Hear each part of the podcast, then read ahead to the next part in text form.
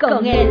Una producción creada pensando en ti, donde aprenderás cosas maravillosas que te ayudarán en tu diario vivir y te guiarán a una vida feliz.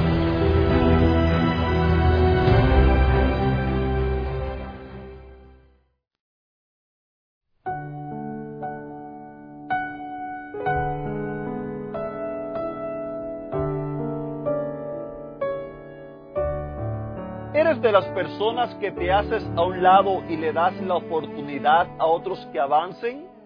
¿O eres de aquellas personas que hacen a los demás a un lado para tú avanzar por encima de quien sea? Queridos amigos, ya hemos llegado al fin de semana. Cuánto me gusta decirte que la paz y la bendición de Dios sean una realidad en tu vida. Que puedas gozar de un lindo y bendecido fin de semana y que la presencia de Dios sea una realidad en tu vida. Él lo quiere así. Solo Él anhela, espera y desea que tú le des la oportunidad. ¿Saben que la otra lección de la vida, la cual quiero compartir contigo, es quitar. Quitar es un verbo transitivo que significa separar o apartar una cosa o una persona del lugar donde está. También encontré otra definición que es la más apropiada para esta ocasión. Quitar es hacer que desaparezca algo o alguien o deje de existir. Amada familia, a todos nos gusta llegar a la cima, ¿verdad? A todos nos gusta alcanzar grandes cosas, obtener grandes metas en nuestra vida. A todos nos gusta el poder sentir que estamos allá arriba, en las alturas. A todos nos gusta el poder ver que estamos mejor que nuestro vecino, mejor que nuestro amigo, mejor que nuestro compañero de trabajo, que, que, me pagan más a mí que a él, que, que me dan un trabajo a mí mejor para hacer que a él. Y si no me lo dan, yo trato de ver cómo paso por encima de esa persona o cómo trato de, de echarle tierra a esa persona o cómo trato de hundir esa persona para ponerme yo. Eso es lo que más vemos nosotros en la vida. Tristemente, tristemente, nosotros muchas veces parecemos a esos animalitos, los cuales buscan quitar del lado a quien está al frente suyo para ellos quedarse con la comida. Parecemos como los leones que llegan donde hay quizás otro grupo de animales comiéndose allí alguna presa a la cual ellos mismos cazaron y allí llega el león con su rugido, con su, con su porte, con su fortaleza. Quítense de aquí, que aquí voy a comer yo. Y muchas veces así somos tristemente los seres humanos.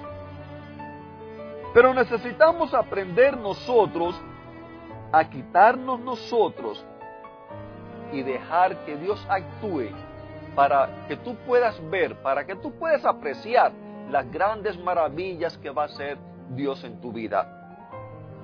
José, él tuvo este privilegio. José se quitó él. José quitó su orgullo. José quitó su deseo de vengarse. José quitó su, su deseo de exterminar a sus hermanos. Él lo quitó todo. Él tomó la resolución. Yo no voy a actuar por mis propias manos. Yo no voy a hacer nada que no sea lo que Dios me guíe a mí hacerlo. Él tomó la resolución que Dios fuera el que guiara su vida. Y con esto no quiero decirte, como hay personas que piensan, ah bueno, yo estoy aquí sentado esperando a ver qué Dios me dice. Yo estoy aquí sentado esperando a ver qué Dios me manda para hacer. No, mi querido amigo. Usted tiene dos manos, usted tiene dos pies, usted tiene un cuerpo y usted puede hacer, usted puede seguir hacia adelante. Simplemente recuerde el verso que nosotros estudiamos ayer. No seas sabio en tu propia opinión. O sea, no pienses que tú, porque estudiaste tal cosa, tú sabes más que los demás y ya tú te lo sabes todo. No pienses que tú, porque vienes de tal lugar, ya tú todo te lo sabes. No pienses que tú, porque naciste en un hogar donde quizás tuviste muchos privilegios, no pienses que por eso tú te lo mereces todo o tú te lo sabes todo. No. Hazte a un lado. Quítate. Cuando digo hazte a un lado y quítate, es sé humilde. Bota tu orgullo. Ponlo a un lado. Si no puedes, pídele a Dios que te lo quite. Pídele a Dios que, que, lo, que lo destruya. ¿Por qué? Porque nuestro orgullo muchas veces, o muchas veces no, nuestro orgullo es nuestro propio peor enemigo. Y tanto que amamos a nuestro orgullo, tanto que nos gusta y tanto que elogiamos a nuestro orgullo, sin embargo, nuestro orgullo es nuestro peor enemigo. José puso todas estas cosas a un lado, pero José le dio la oportunidad a Dios para que Dios guiara su vida. Y el hecho de haberle dado esa oportunidad a Dios, nos dice la Biblia que José fue puesto como el primer ministro de Egipto. Solamente, solamente el rey era el único que tenía una voz por encima de José. Aún todos los súbditos del rey estaban por debajo de José. José fue puesto como el primer ministro de Egipto. Y cuando comenzó a sentirse el hambre, usted puede estudiar allí la historia, eh, cuando comenzó a sentirse el hambre, cuando llegó la crisis, cuando llegaron esos días oscuros, cuando las familias gritaban porque no tenían que poner a la mesa, la gente, el pueblo clamó al rey y cuando clamaron al rey por pan, Faraón el rey le dijo a todos los egipcios, vayan donde José, hagan todo lo que él le diga. Y dice la Biblia que el hambre se extendió sobre toda la faz de la tierra. Entonces José abrió todos los graneros que habían preparado y de allí comenzó a venderle comida a los egipcios.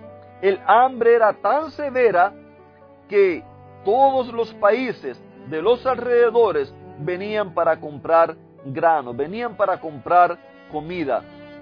Queridos amigos, el hecho de José haberse puesto a un lado, de no haberse dejado llevar por sus sentimientos, de no haberse dejado llevar por sus emociones, de no haberse dejado llevar por sus impulsos y permitirle a Dios que guiara su razón, que guiara su conciencia, que guiara su voluntad, esto le permitió a José en, en los días posteriores o años posteriores, le permitió a José ver con sus propios ojos la recompensa la cual Dios le dio.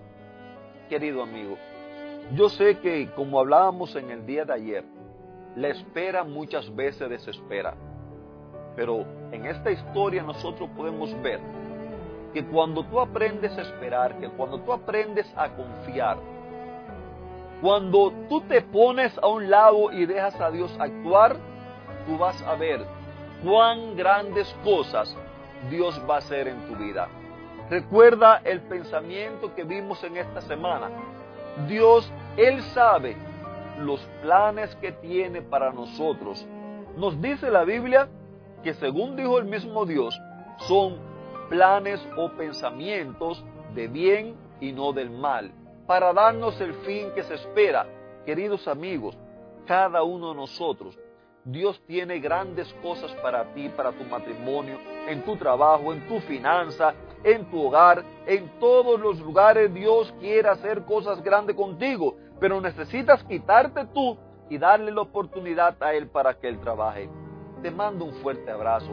Que Dios te bendiga, que puedas gozar de un lindo y bendecido fin de semana. Pero antes de irme quiero decirte o quiero invitarte, aceptas tú que Dios guíe tu vida, estoy orando